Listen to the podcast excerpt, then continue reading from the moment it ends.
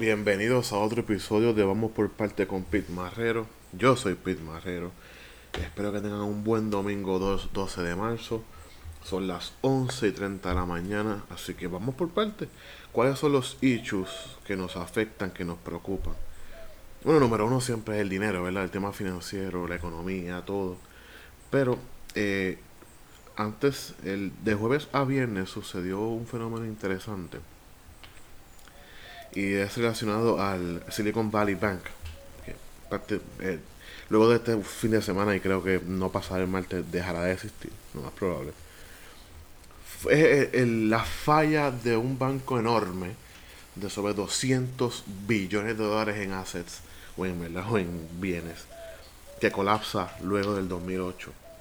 Eh, como recordarán, lo hemos hablado en este podcast, eh, el 2007, 2008 y 2009 se marcó por el colapso de Lehman Brothers. Eh, y esto, ¿verdad? Obviamente deja un mal sabor lo que está pasando en el Silicon Valley Bank. Porque vienen malos recuerdos, ¿no? La memoria histórica todavía, todavía está ahí de lo que sucedió con Lehman Brothers y por poco nos vamos todos con Lehman Brothers. So, The Silicon Valley Bank, que estará próximo a ser dado de baja por el FDIC, eh, colapsó en menos de 48 horas. Es impresionante. Hubo un, una, una crisis eh, de los depositantes del banco en sacar su dinero, que eso incluye Tepirutivo, uno de los venture capitalists más prominentes, ¿verdad? Eh, invirtió en PayPal, invirtió en Facebook, ha invertido dinero en Tesla, en, un sinnúmero de, de, ventures y le ha salido muy bien. Otras no tanto, pero las victorias son mayores a las derrotas, su patrimonio económico es enorme.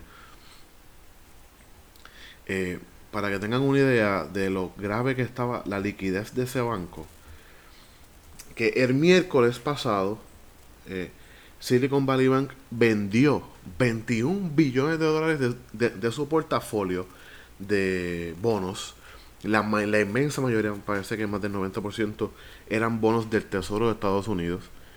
Lo vende para adquirir líquido para poder satisfacer los retiros de los depósitos que, estaban, que están sucediendo y que siguen sucediendo. Y asumió una pérdida de 1.8 billones.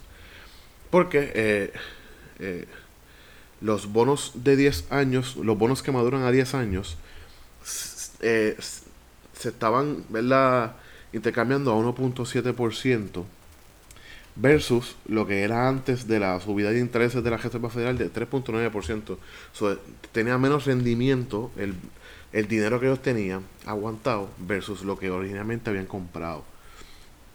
Eso asumieron una pérdida de 1.8 billones y querían vender 2.25 billones de dólares en, en stocks, en acciones del banco. Y eso no les resultó. Y para que tengan una idea de la gravedad del asunto, porque todo el mundo siempre habla del FDIC que te asegura 250 mil dólares, bla, bla, bla, bla. Pero casi nadie se da cuenta de un pequeño detalle. Que cuando tú tienes más de 250 mil dólares en depósitos, eso no está asegurado. Aquí tengo una lista de los de, las corporaciones que están expuestas, que han divulgado su, su, su exposure, ¿no? Su, los expuestos que están a Silicon Valley Bank en, en todo lo que tiene que ver con sus depósitos. Estos no son acciones, estos no son bonos, estos son depósitos de corporaciones, de, yo creo que el 100% de ellas tecnológicas que tenían sus depósitos ahí, de ahí pagaban nómina, de ahí pagaban, qué sé yo, sus rentas. Y vamos, son 18. Y aquí hay unos big names, unos nombres bien grandes, so bear with me. Circle tiene depósitos ahí de 3.3 billones. Bill.com, 670 millones. Roku, una, ¿verdad? una conocida compañía de, de digital, ¿verdad? Todo lo que tenga que ver con streaming, televisores, el web, web-based service, Roku tiene 487 millones de dólares allí depositados. BlockFi, 227 millones. Y el problema de BlockFi, BlockFi es, se mueve en el mundo cripto. y radicó por una quiebra eh, ah, hace un par de meses. So, esto empeora su, su, situación y creo que puede provocar el cierre de, de BlockFi. Roblox, una aplicación favorita de los menores de 16 y 18 años, 150 millones en depósitos. Sunrun 80 millones, Kiko 74 millones, iRhythm 55 millones, Rocket Lab, otra famosa compañía tecnológica, 38 millones en depósitos. Y así sigue, Ambarella 17 millones, eh, Igor Bio 8 millones y Repair Terra 7 millones de dólares. En total, esto es verdad lo que se ha divulgado hasta ahora, pero se especula que Silicon Valley Bank puede tener hasta 170 billones de dólares en depósitos no asegurados 50% de ellos vaqueados por venture capitalists o, o estos inversionistas grandes que invierten en startup companies. Y esto no puede terminar nada bien. esto no va a terminar nada bien. Esto se está desenvolviendo as we speak. El FDIC está allí en, en el Silicon Valley Bank. Este banco está, su matriz está en Santa Clara, California. Y es un shit show, es horrible. Las personas, ¿verdad? Claramente están ansiosas. Este banco perdió 60% de su, de su valor en menos, en menos de 72 horas y quebró en menos de 48 horas. Obviamente esto es el, 10, el banco número 19 más grande de Estados Unidos. Eh, como mencioné, el Silicon Valley Bank tenía, ¿verdad? hasta el viernes dos, sobre 200 billones de dólares en, en assets o en bienes adquiridos o, o manejando versus ¿verdad? JP Morgan Chase que maneja 3.31 trillones de dólares. So, no es una catástrofe todavía, pero it could be. En Inglaterra hay una crisis porque hay muchos bancos que muchas compañías tecnológicas que tenían dinero allí de, Inglaterra porque este banco también financiaba otros proyectos tecnológicos no tan solo en Silicon Valley sino en otros lugares del mundo. Y el gobierno inglés pondera un, un flujo de una inyección de liquidez en lo que se resuelve este problema. So, sí, tremendo papelón, tremendo papelón indeed. Bueno, eh, estoy llegando un poquito, un poquito tarde a la fiesta, pero en general creo que es meritorio que hablemos que de las famosas encuestas de las encuestas que salieron en febrero, que provocaron muchos temas de discusión. Eh, lo único, la única encuesta que yo voy a hablar es sobre el pesimismo, que fue la primera encuesta que tuve el Nuevo Día. Es el pesimismo del, del de la persona normal, del ciudadano común. Eh, en general, el 88% de los encuestados dijeron que Puerto Rico va mal o, piensan que va mal. So, ninguna otra encuesta, ya sea interna del PNP, del PPD, no importa. Cuando tú tienes ese nivel de consenso de 88% de los encuestados, te contestan la pregunta de que ven con pesimismo el Puerto Rico actual y el Puerto Rico del futuro, pues, hermano, no hay mucho que buscar, ¿sabes? No hay mucho que añadir, solamente que, solamente que quien carga con ese peso es el gobernador o gobernadora de turno, que en este caso es Pedro Pierluisi.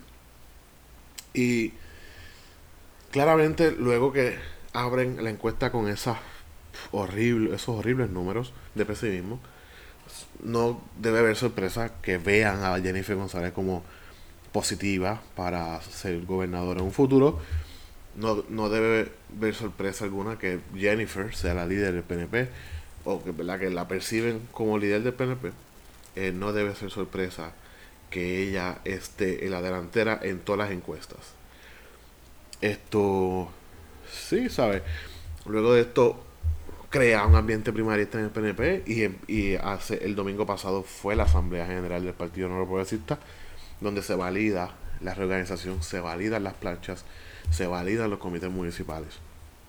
Y obviamente fue, yo estuve allí participando y fue bueno, ¿sabes? Habían casi 10.000 personas.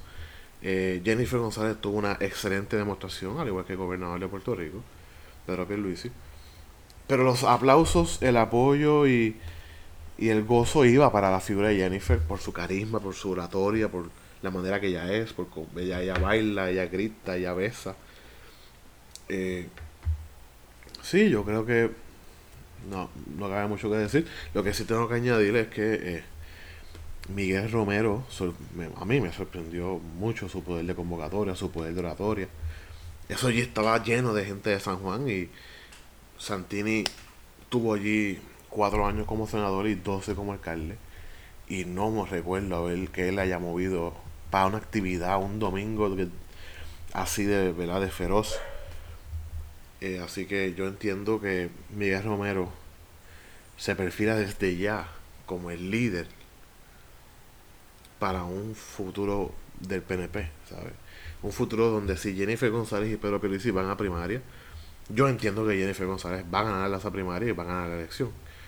Eso yo creo que si Miguel Romero se consolida en San Juan, ganan todos los precintos, como se perfila que va a suceder, ganan los dos escaños del Senado y es revalida como alcalde superando por mucho a quien sea su opositor, ya sea Manuel Natal o Alexander Ugar o Carmen quien sea.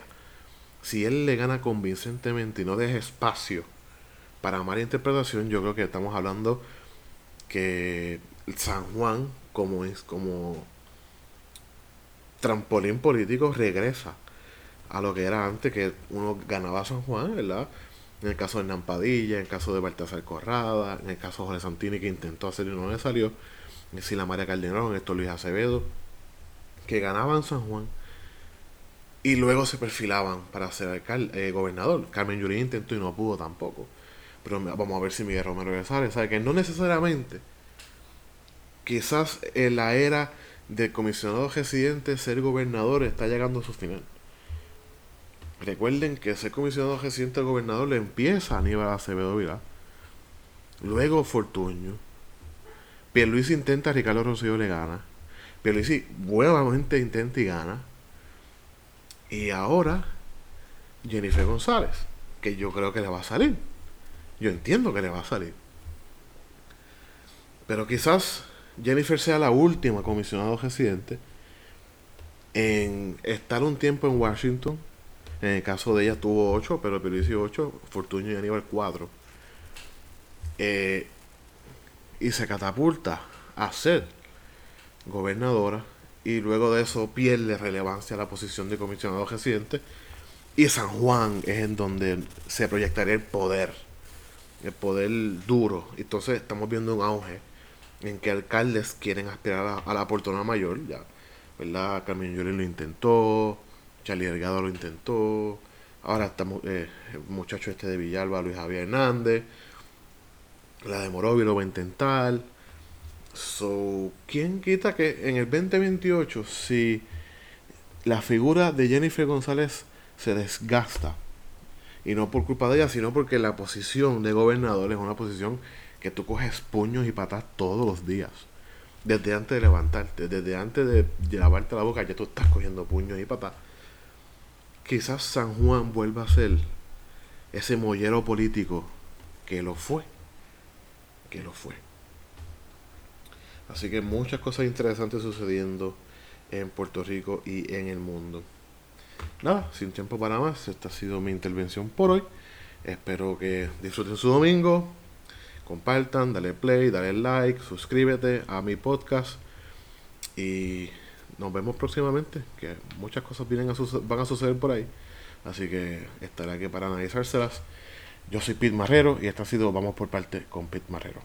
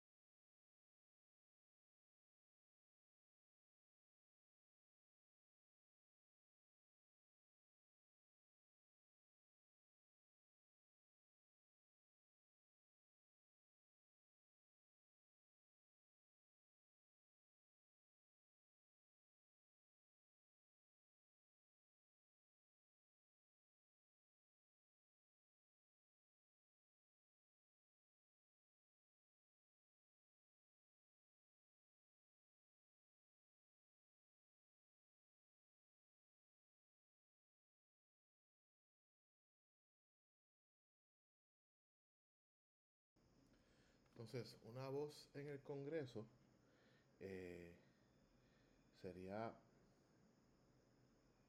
difícil de mover algo si, si no hay un voto, o sea, si no hay algo que tú puedas forzar, parar votos, vetar medidas. En el floor, en, en la Cámara no se puede, pero en el Senado sí. ¿Han escuchado el de filibuster? Es eso. Entonces, Puerto Rico tendría mayor representación en la Cámara de Representantes con de 5 a 4, depende de la población, y los dos por constitución que le tocaría como Senado. Son 7 votos. Entonces eran 7 votos en el colegio electoral. Y eso intimida, ¿no? Y más como se juega el hard politics de Puerto Rico, para los que conocen cómo se funciona eh, la, la, la dinámica política en Puerto Rico, imagínate, con 7 votos en el Congreso de los Estados Unidos, Cámara y Senado sin contar ¿verdad? el peso que el peso que tendría la posición de un gobernador de un estado como Puerto Rico que maneja siete votos. O sea, es, es, es, un struggle. Y yo confío y entiendo que a Puerto Rico no tan solo le conviene que ese estado, a Puerto Rico también le conviene a los Estados Unidos de Norteamérica y le conviene a la región del Caribe para que Estados Unidos pueda mantener su influencia en el Caribe como lo ha hecho por estos más de 100 años. Eh, pueda seguir manteniéndolo como Puerto Rico como el puesto estandarte de, libertad, democracia, capitalismo y desarrollo económico que se supone que sea. Eh, so, that's it, really. Eh, ese, empezamos el año analizando lo que todo esto pasó en enero, ¿no? Eh, y, ¿verdad? Diciembre lo del acta, lo del Status Act de Puerto Rico y enero todas las dinámicas populares, PNP, Republicano y Demócrata, más el papelón de Kevin McCarthy para ser Speaker of the House. So, eh, fue un enero bien intenso. Y el 2023 va a estar caliente. Obviamente, mayo viene la, lo que mencioné al principio del podcast. Las elecciones eh, irrelevantes de la presidencia del Partido Popular Democrático entre Jesús Manuel, el Javi de Villalba, Carmen Maldonado, la alcaldía Sarocovis. Eh, y lo que le pinta el PNP es primarias a todos niveles, alcaldía, Senado, Cámara. Eh, por, la Cámara por acumulación Senado, y Senado tendrá primaria y los distritos también. Eh, hay que ver cuántos llegan, cuántos llegan a diciembre y radican, pero that's, that's coming, ¿ok? So, nada, eso es todo por mí. Estos otros vamos por parte con Marrero. Esta vez estamos ya en Caproni. Eh, estamos usando sus servicios y su página para expandir nuestros horizontes. Estaremos haciendo una página de Instagram, Facebook y maybe Twitter, no sé todavía, es muy tóxico. Pero ponemos Facebook e Instagram, sí, y estoy pensando a montar algo en YouTube. También suscríbanse a mi Substack, eh, Substack slash Pitmarrero. Eh, si quieren pagar, paguen. Si no, también tienen el newsfeed y suscríbanse gratis. Así que esto ha sido todo. Vamos por parte de Pit Marrero. Eh, siempre es un placer analizarle las cositas que están pasando ustedes. Y próximamente lo haremos lo está pasando en Rusia, Ucrania, Europa y Asia. Yo soy Pit Marrero y aprovecho este mensaje.